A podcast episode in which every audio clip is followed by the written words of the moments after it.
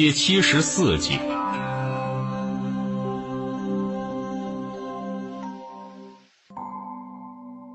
一禅直接打电话向叶川问明白具体的时间，就与白石和尚心满意足的离开了。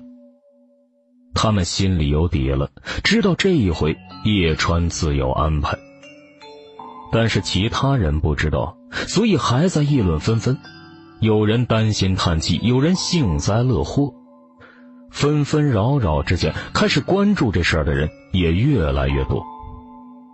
只不过大多数人碍于张半夏的威名，只是在私下讨论，不敢大肆的张扬。然而，当小镇竣工仪式即将开始的消息传到众人耳中的时候，人们再也按捺不住了，纷纷蜂拥而至。数十个风水师，或是三五成群，或是孤身而来。当他们来到小镇之后，却惊讶的发现，整个镇子都被圈围起来，只留下一个入口，也是唯一的入口。这个时候，大家这才反应过来，这个小镇其实已经是私人的地盘。其中的一草一木、各个房屋都是沈静的产业，大手笔啊！有人感叹，目光有几分憧憬。作为风水师，最大的愿望应该就是亲力亲为规划一些宏大的风水布局。只是这样的愿望一般比较难以实现，一般的风水师一辈子都没这样的机会。唯有大风水师的级别，才有可能挂上工程师的名头，参与到一些城市的建设中。张半夏规划的商业广场就是典型的案例之一。其实，相对商业广场来说，眼下的小镇还是要逊色几分。毕竟，商业综合体要考虑的因素太多了。但是十几栋大楼的空间分布，就要全盘的考虑研究其中的合理性。另外，从工程的角度来说，整个商业广场耗费了两三年的时间，这才打造完成。而眼下小镇的改造工程，却在三个月中宣告竣工了。尽管竣工的只是大体的框架，在框架之中的内部细节还需要继续完善。但是相比之下，工程的时间确实比较短暂，所以一对比，小镇的规模肯定不如商业广场。可是，在众人的眼中，这也十分的难能可贵，因为叶川这么年轻，就已经有机会开始涉足到大型的风水布局之中。这不仅是经验的积累，更意味着叶川的半只脚已经踏在大风水师的门槛边缘了。这么一想，不少人的心中不由得浮现出嫉妒之心。他们阴暗的寻思：最好这次叶川撑不过去，彻底的垮台，从此以后一蹶不振。在人群之中，穿着厚厚的大棉袄、头顶大盖帽遮了半边脸的罗烈，眼神十分的怨毒，口中发出了诅咒：“死吧，死吧！这一回你肯定在劫难逃。”接连两次受到叶川的打击，这样的奇耻大辱，罗烈自然不会忘记。只不过由于这些耻辱太丢人了。已经沦为了同行的笑柄，所以他只能灰头土脸窝在家中舔舐伤口。说实在话，一般人受到他这样的打击，早没脸在杭州了。可他偏偏不走，非要留下来报复。这样的深仇大恨，要是走了，就再也没机会报了。他要忍辱负重，君子报仇，十年不晚。罗烈就这样自我安慰，默默的蛰伏，等待良机。果不其然，两三个月之后，真的让他等到了。张半夏要打压叶川的消息疯传整个杭州之后，他自然也听说了。一时之间，他觉得一股热血上头，整个人就好像喝醉了似的，手舞足蹈。机会终于来了。罗烈很清楚。大风水师的影响力那是多么的可怕！他更清楚大风水师铁了心要打压一个人，那个人的下场肯定是十分的悲惨。因为他在杭州混了十几年里，也见过了许多年轻气盛的人。由于不知道大风水师的厉害，然后自己作死，有意无意的把大风水师得罪狠了。罗烈仔细的回忆，那些人的下场，哼，坟头草大概有三尺高了吧。反正十几年间，许多人或是消失，或是沉寂，彻底没了音讯。反倒是三大风水师以这些人为台阶，一步步走向天梯，通往最高峰。时至今日，在巅峰之上，还是那么几人的身影。小子，你想爬上巅峰，还差得远呢。罗烈冷笑，眼中充满了期待。他仿佛看到了叶川的下场，就如同十几年来一个个有志挑战大风水师的青年才俊一样，在信心满满的情况下，遭受到毁灭性的打击，最终消沉覆灭，再也没有翻身之地。而他呢，要做的就是在叶川覆没之时，再狠狠的踩上一脚，落井下石。只要大仇得报，清除了这个障碍。我就可以重新回归风水界，继续活跃下去。毕竟人总是善忘的，谁会记得一个消失的人呢？只要大家遗忘了叶川，自然就会忘记叶川强加在我身上的耻辱。哈哈哈哈哈哈！一切完美。罗烈心中火热，仇恨的种子在他心中盛开，即将结成成熟的果实。等到瓜熟蒂落，一切又恢复正轨，多么的美好啊！在罗列沉浸在美好幻想中的时候，旁边忽然传来一阵喧嚣声：“哎，快看，谁来了？哇，大家快来，奇迹啊！什么？”听见嘈杂的声音，罗列忍不住看去，一瞬间，他的瞳孔收缩了下，也有几分震惊，因为他看到了一个熟悉的身影在众人的簇拥下走过来。唐龙，唐龙啊，他怎么来了？嘿呦，这下子更热闹了！一时之间，一帮风水师莫名的兴奋，他们可不会忘记唐龙败在叶川手下。哪怕隔了几个月，热度一直还没有消散。毕竟，在许多人的眼中，现在叶川被打压的事件，就是当初那件事件的后续。甚至于有人脑洞大开，在怀疑事情背后是不是有唐英商拜托了张半夏为自己徒弟报仇。哎，唐英商为什么不自己出手啊？笨蛋，当然是为了避嫌。大风水师嘛，要脸。尽管这个传言破绽很多，根本站不住脚，但是架不住说的人多了，也有人深信不疑，天真的觉得三大风水师果然是同气连枝，英雄重英雄。事实上，大家对于三大风水师之间的关系也有许多的猜测。有人觉得他们是竞争对手，肯定是死对头无疑。一有机会，绝对要踩死对方，然后自己傲视群雄，成为整个杭州风水界的领袖。也有人觉得三人是打出来的交情，相爱相杀多年，肯定是惺惺相惜，相互敬重，属于交情深厚的好朋友。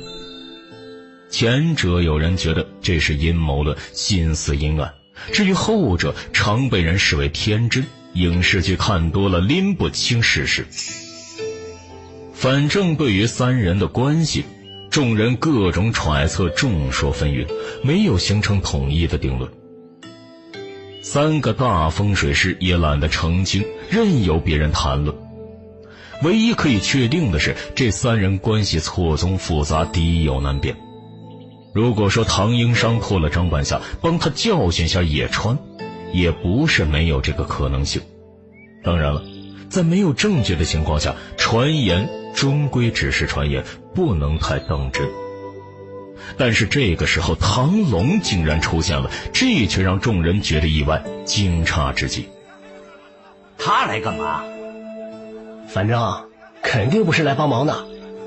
废话呀，他落井下石都来不及，怎么可能帮忙啊？一帮风水师窃窃私语，八卦之魂熊熊燃烧，一个个你推我挤，争相看向唐龙，恨不能揪住对方的胸口，直接询问对方的来意。但是唐龙一行七八个人大步流星的走来，有点气势汹汹的模样。一众风水师也颇为识趣，没有人阻拦。很快，唐龙一行就抵达了镇子的入口。唐龙举目四望，眉头不由得一皱。有人察言观色，小声的问道：“师兄，怎么了？”有些奇怪。唐龙目光沉吟，觉得有些不对。但是这时他也没心思研究原因，直接对着守着入口的一帮保安喝道：“你们去向叶川通报，就说我想见他。”几个保安面面相觑，他们从其他人的反应中也察觉到唐龙的身份似乎不一般，所以犹豫了下之后，就有人转身进入阵中。不一会儿，那个保安回来了，他的表情古怪，咳了声道。嗯，那个叶先生说了，他现在没空，让你先等着。什么？听到这话，唐龙没反应，他旁边的几个小弟就直接气炸了。放大胆！他当自己是什么人了？小人得志，竟然敢这么怠慢！几个小弟唾沫横飞，唾沫星子喷了保安一脸，甚至于旁边的风水师也是一片的哗然，纷纷的啧舌。哎呦，好大的胆子呀！没把大风水师的徒弟放在眼里呀！这是实力自信呢，还是狂傲无知啊？怎么说呢？人家毕竟赢过，有这个底气。一帮风水师议论纷纷。不过，他们的视线却不约而同注意观察唐龙的反应。在他们看来，唐龙肯定要火冒三丈，当场发飙了。然而，出乎众人的意料，这个时候唐龙的脸色确实变了一变，明显是生气了。可是生气之后，他却没有发作，而是冷哼一声，挥手阻拦了暴怒的小弟们。等就等，我也想知道。他是胸有成竹，还是故弄玄虚、垂死挣扎？一瞬间，众人皆惊，惊奇的看向唐龙。在他们的印象之中，唐龙的脾气可是非常的易燃易爆，一点就着。但是现在竟然忍耐了下来，这是太阳从西边出来了。有人抬眼望天，怀疑是不是世事变了？怎么这样的反常呢？唐龙转性子了，真是见鬼了！许多人瞠目结舌，难以置信。但是旁边的几个小弟却见怪不怪了，因为他们这两三个月来就是唐龙一步步转变的见证者。从失败之后的颓废，再到重新振作。之后，唐龙又跟着唐英商去了一趟京城。在京城回来以后，唐龙的傲气就彻底收敛起来，变得十分的沉稳。在几个小弟看来，唐龙与唐英商的气质越来越相似了。他们毕竟也是唐英商的徒弟，尽管平时充当唐龙的小跟班，不代表他们没有眼力。所以他们也知道，这样的蜕变对于唐龙来说肯定是好事。事实也是如此。近段时间来，小弟们惊讶地发现，唐龙的实力开始明显的进步了，并且得到唐英生的赞许。一时之间，一帮小弟们啧啧称奇之余，也在考虑，是不是也要找个厉害的对手，然后败在对方的手中，在失败中成长。不管别人是什么看法，反正唐龙置若罔闻。就在镇外等待。看到这样的情形，一些风水师心中凛然。他们突然意识到，一个收敛了狂傲性子的唐龙，恐怕比起以前更难对付了。这样的变化对唐龙自己来说肯定是福，对别人来说就是祸了。且不提众人复杂的心思，反正一帮人在入口等了许久，在他们觉得不耐烦，要鼓噪叫嚷之时，镇子之中终于有人走了出来。这人是张扬，他来到入口环视四周之后，脸上没什么表情，只是开口道。哎，诸位同行，我们没有请你们，你们却来了呀，算是不速之客。按照道理来说，不接待也合情合理啊。但是我们老板觉得，呃，大家同行一场，这个恰逢这个项目竣工典礼，呃大家前来捧场也是给面子呀。呃，所以他决定啊，邀请大家一起参加了啊，希望大家能够赏脸啊。张扬娓娓而谈，弦外之音明显。你们不请自来了，指不定还有看笑话的心理。我可以给你们面子，但是你们要记得欠人情啊！也不知道众人听明白没有，反正一帮人连连点头。人情不人情的，先进去再说吧。要知道，如果叶川过不了眼下这关，大家想还人情。都没地方还。总而言之，在张扬的引领下，众人终于进了小镇，然后一个个人就迫不及待仔细观察起来，寻找其中的蛛丝马迹。因为大家讨论之后，也知道叶川想要化解危机，只有两个方法：一是向张半夏低头，二就是亡羊补牢。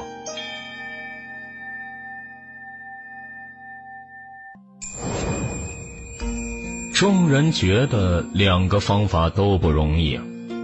向张半夏低头，只要服软一次，以后想要抬头肯定是无比的艰难，甚至于很可能从此以后再也没有翻身之日。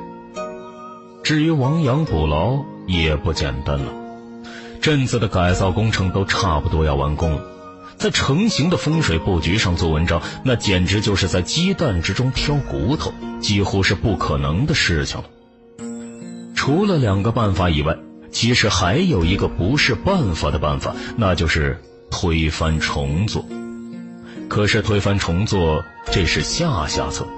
要是叶川选择这个下下策，不仅是承认自己的失误，更让业主蒙受极大的损失，声名绝对是毁于一旦。作为风水师，应该是帮业主谋福利的，而不是让业主承担损失。不利反害，这相当于职业污点，后果严重。背负了这样的名声，还有谁请你看风水啊？所以大家才觉得这事儿只有两个选项。只是不知道叶川到底是选择了一，还是选择了二呢？有人觉得是一，有人觉得是二，为此而争论不休，大动肝火。所以在进入小镇之后，大家纷纷观望起来。一看之下，众人顿时点头，船屋之行果然不假。他们也看得清楚，整个小镇呈封闭式的结构，中间是整齐的排屋，把两条平行的街道隔开，最外围则是类似围墙一样的建筑。只不过那些建筑到现在还没拆开，依旧蒙着蛛网，挡住了众人的视线。就是如此，大家也能够看出来，这个小镇子确实犹如一条船。走到了镇中，一栋高楼映入眼帘，更是让大家坚信自己的判断。毕竟高楼如船的主围，形象更是鲜明。果然没改变呢。都定型了，还能怎么变？不过说实话呀，船屋之行其实风水意象也非常好的。众人感叹之余，也承认这里的布置有独到之处。毕竟作为风水师，大家的眼睛也不瞎，更不能忽略了小镇中蕴含的风水形式。不管是街道上的丁字纹砖石，还是沿边的纹波纹构造。说明在风水细节上，叶川真是花了不少的心思。如果一切没有变数的话，或许在小镇竣工之时，就可以乘风破浪，直挂云帆济沧海，让业主的气运一帆风顺，大吉大利。可惜呀，张半夏随手一招就卡住了叶川的要害，如鲠在喉，不上不下。一帮风水师不得有感性一把，为叶川捏了一把同情泪。在他们感叹之时，也终于见到正主了。只见这时叶川就在楼下负手而立，等待众人的到来。叶师傅，叶师傅，一帮人眨了眨眼睛，纷纷过来见礼。不管他们是什么心思，但是明面上都是来参加竣工典礼的，肯定要知情识趣一些。多谢捧场。叶川拱手一一回敬。哪怕他知道这些人多数是来凑热闹的，顺便想看他的笑话，但是他却不介意，没有什么情绪，因为他会证明，到了最后谁才是笑话。叶川表情淡然，直到看到唐龙，脸上才多了几分感情色彩。他有些惊讶，没想到唐龙竟没恼怒的离开，而是跟着进来了。因为在他的印象中，让唐龙在外面等着，以对方高傲的性格，绝对是怒火中烧，不是直接闯进来，就是拂袖而去了。但是万万没想到，唐龙居然忍住了，不恼不怒，也没惹事而是与众人一起进来了。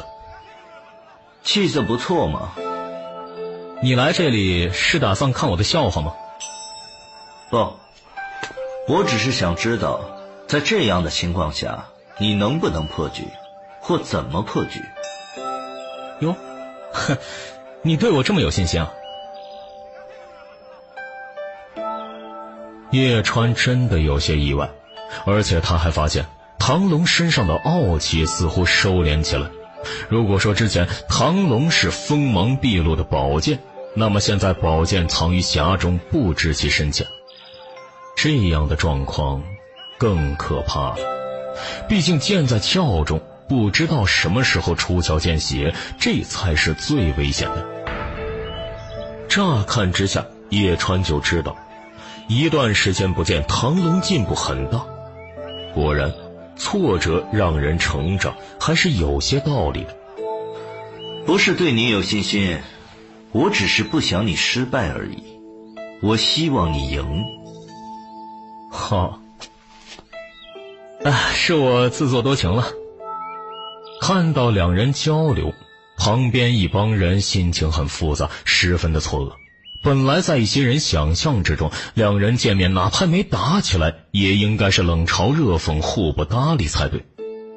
倒是没想到气氛这么融洽。最重要的是，怎么听唐龙的意思，他似乎很想叶川渡过难关了。难道是不打不成交，在失败之后还产生了友情？哼，扯呢吧！一些有实力的风水师却是明白唐龙的心思，所以很清楚唐龙是真心的，真心希望叶川这次能破局脱困。因为哪怕在此之前唐龙败在叶川的手中，但是在许多人眼中，两个人也属于同一阶段的人物。同样的年轻，同样有机会问鼎大风水师的位置。从这个角度来看，现在叶川遇到的问题，以后的唐龙一样会遇上，除非唐龙甘心一辈子窝在唐英商的身边，不打算出师了。要不然，唐龙迟早要面临叶川现在的困境，他想出头上位，肯定会受到其他大风水师的打压。甚至到时候，唐英商也不会帮他，只能靠他自己撑过去。不是唐英商无情，主要这是大风水师之间的默契，相互阻击对方的徒弟，而且绝不能手下留情。这是由于一旦徒弟成为大风水师，就开始与师傅平起平坐，师徒之义也就淡了。再接下来就是利益之争。各种的反目成仇，这教会了徒弟就饿死了师傅了。好吧，这是极端的说法。比较温和的原因，自然是不经历风雨怎能见彩虹。作为师傅的，不能狠心对待徒弟，就只能靠别的风水大师磨砺了。在一个大风水师的打压下，还能破局出头的，才有成为大风水师的资格。这也是一种爱护。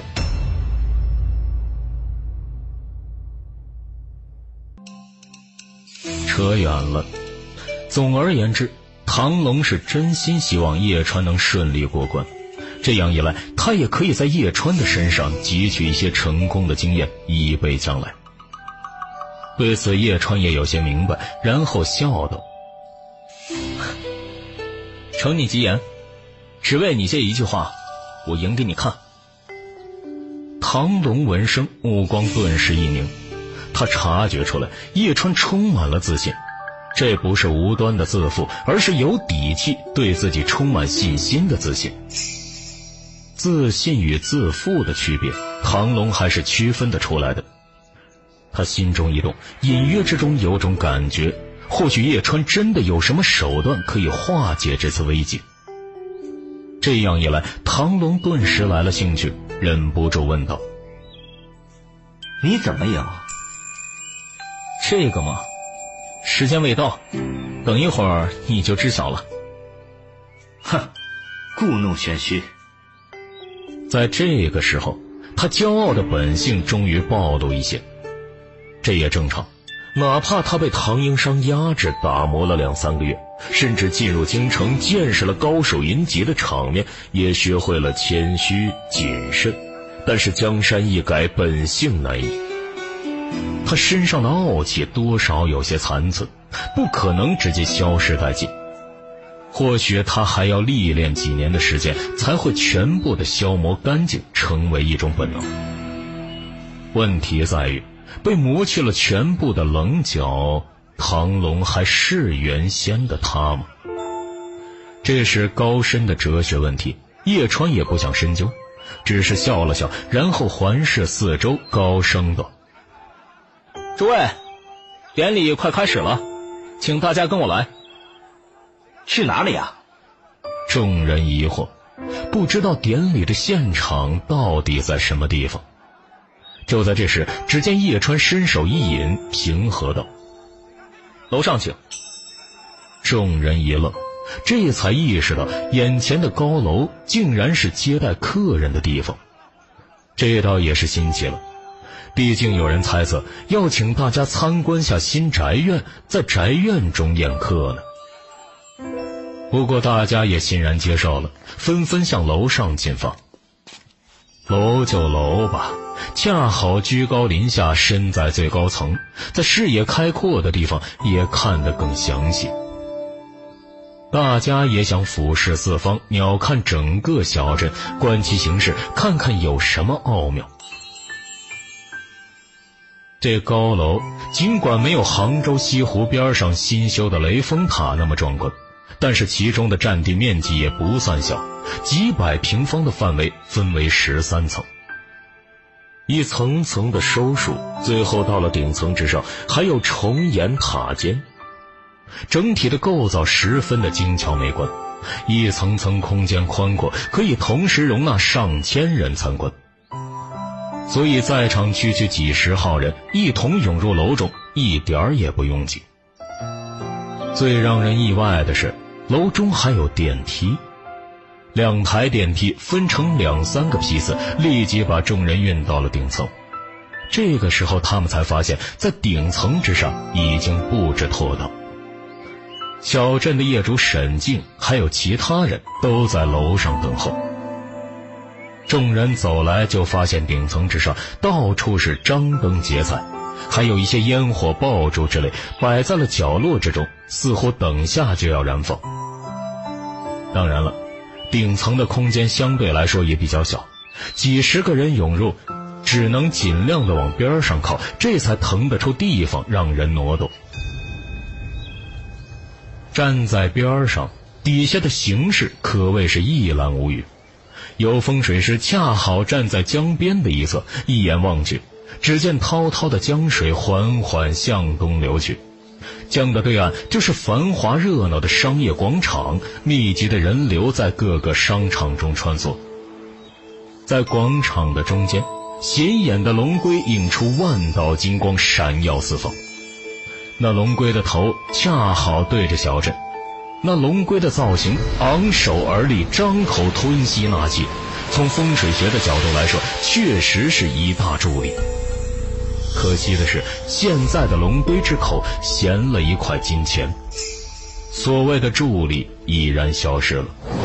那么，小镇这艘船缺乏了牵引之力，还能顺利的乘风破浪驶入江中吗？叶川规划好的形势是否还能如愿以偿？一帮风水师在边上转了一圈之后，自然而然地把目光看向了叶川，等待他的应对。不过，也有人在沉思：要是换了自己，又该怎么破局呢？每个人的答案各不相同，但是可以确定，这事儿很难。叶师傅，时辰到了吗？众目睽睽之下，沈静走了过来，小声询问叶川的意见。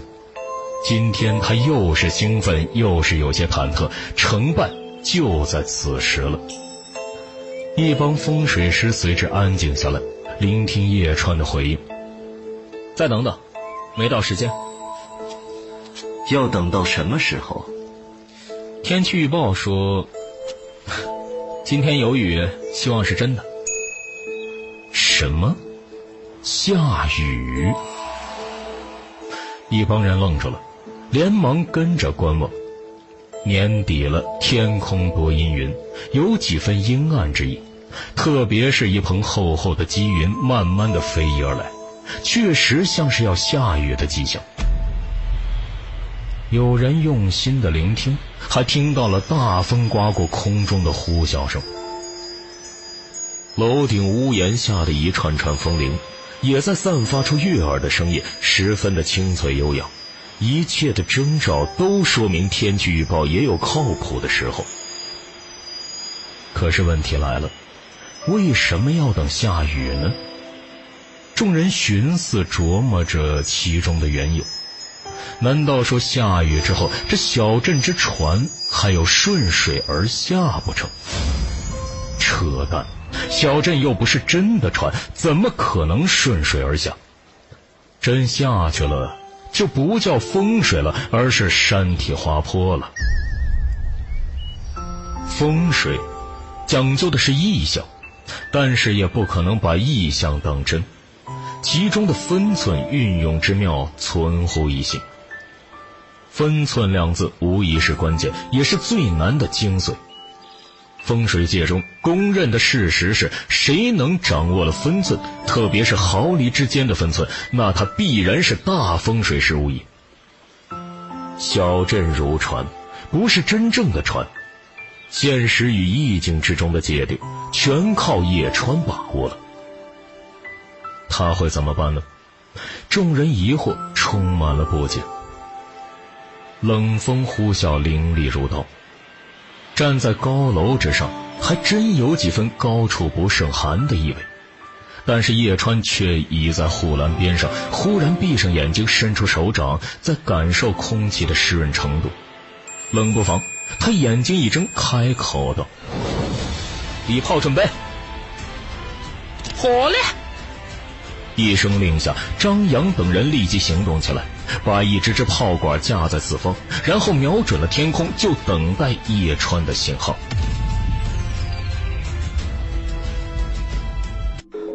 要开始了，居然是礼炮，搞什么花样？看到这样的形势，一帮风水师有些惊讶，面面相觑。他们有种预感，接下来的场景或许很出人意料。哼！人群之中。罗烈藏身角落，尽量的挡住脸庞，不让叶川发现端倪。他心中冷笑，看到叶川这些莫名其妙的举动，越发是觉得叶川黔驴技穷，开始糊弄大家了。俗话说得好，糊弄得了一时，糊弄不了一世。看吧，再过不久，这家伙肯定要身败名裂。罗烈咬着牙，心中格外的兴奋，也在慢慢的期盼等待着。十几管礼炮一同轰到了空中，立刻炸开。刹那间，天空之中闪起了串串火花，十分的绚烂华丽。一蓬蓬烟火好像火树银花一般，光芒交织，仿若流星闪烁，明灭生辉。一时之间，空中星光坠落，好像是下起了银色的光雨。哎，然而过了片刻。众人惊愕的发现，原来是真的下雨了。礼炮轰到空中，产生了大量的光和热，恰好与空中的积云相遇。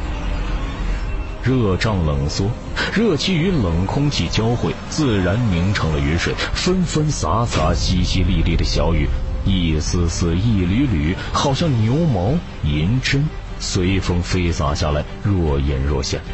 不要停，继续。其他人照办，继续发射一枚枚礼炮。一时之间，轰轰隆隆的礼炮之声此起彼伏，闪耀的光芒在空中不断的闪现交织。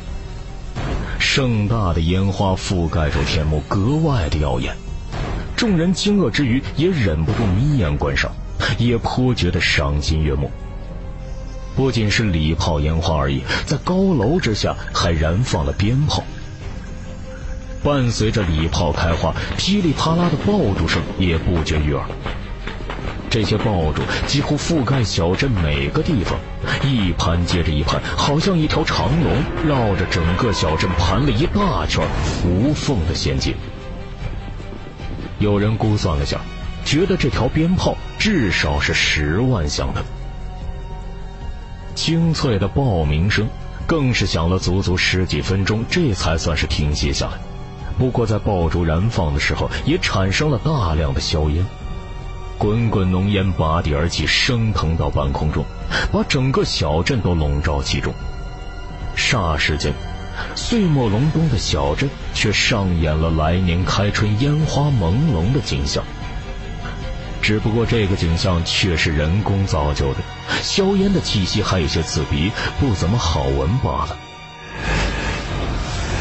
此时此刻，天空礼炮齐鸣，地上爆竹硝烟四起，可谓是十分的热闹。但是也有人在这喧嚣嘈杂的声音中，听见了一些不同寻常的动静。一瞬间，唐龙的脸色微变，他突然挤开人群，来到了护栏边上，仔细的观察。怎么了？唐龙的动作也引发了一些人的好奇心。他们迷惑的观望，只见唐龙的表情不对，好像遇到什么惊奇之色。你，唐龙看了一会儿，但是小镇烟雨蒙蒙，房屋飞檐都含糊不清，一切云遮雾绕，肯定是看不出什么端倪来。但是他有种直觉，猛然回头，沉声道：“你是故意的，到底在搞什么花样？故意什么呀？”还有什么花样啊？众人微微一惊，也隐约感到不对。不得不说，作为风水师，一帮人的触觉也十分的敏锐。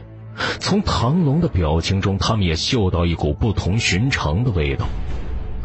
顿时，众人转身回头，目光齐刷刷集中在叶川身上。只见这时，叶川笑了。淡淡的笑容之下，却蕴含了一种知足在握、凡事尽在掌握之中、十分超然的神态。可以了，叶川挥手示意张扬等人停止礼炮的发射。他没有回应众人，只是抬头观望。空中的最后一枚礼炮化成了缤纷的烟雨，消失在空中。炽烈的光芒收敛，阴沉沉的天空却似乎多了几分明朗之意。但是雨水依旧飘飘若飞，如雪洒下。不知何时，小镇中的炮竹声也是寂然无声，但是厚厚的烟气却升腾空中，一直没有消散。就在这时，唐龙猛然一拍护栏，他眼神之中充满了骇然之色，十分震惊道：“不对，鞭炮的硝烟早应该散去了，现在升腾的是雾。不，这是地气，地脉之气萌发，升腾为雾，如烟如云。”唐龙改口，更加的惊骇难以置信：“叶川，怎么回事？你怎么把地气勾出来了？”而且气息绵厚，生机勃发，你到底是什么用意？啊？什么？这是地气？不可能吧！与此同时，旁边的一帮风水师也彻底傻了眼，他们纷纷挤到护栏边上，仔细感受烟雨朦胧的气息，甚至于有人掏出罗盘，静心的观察验证。一瞬间。众人呆了，发现真的是事实。炽烈的光芒收敛，阴沉沉的天空却似乎多了几分明朗之意。整个小镇不知道怎么回事，竟然出现了地气萌发、云蒸雾绕的状况。浓厚的地气直接具体化了，凝成了一片片云雾，把小镇遮盖其间，缓缓的流动。其中蓬勃的生机更是充斥了四方，一个个风水师端着手中的罗盘观察，只见盘中的指针在轻轻的晃荡，根本安定不下来。这也说明了小镇中的地气十分的活跃，阴阳之气升腾。活了，小镇活了，地气萌生，藏而不泄，甚至化成了烟雾，一直没有消散。这充分证明了这里蕴含了风水的形式，藏风而聚气，福泽一方。想到这里，终于有人反应过来，惊呼道：“啊，叶师傅，你破局了！”哎呀，真是啊！其他人如梦初醒，纷纷惊觉，原来在不知不觉之中，叶川已经悄然破局了。哪怕没有龙龟之助，借不了商业广场的风水形势，但是小镇一样是风生水起，生机萌发。种种现象都在表明，小镇中的风水布局活了。叶川真的在困境之中，硬生生冲破了大风水师设置的关卡，死中存活。厉害，太厉害了，简直不可思议啊！一时之间。一帮风水师感叹连连，有些难以置信，甚至于有人怀疑是不是叶川早向张半夏投诚了，商业广场的龙龟口中那枚金钱已然被摘取下来了。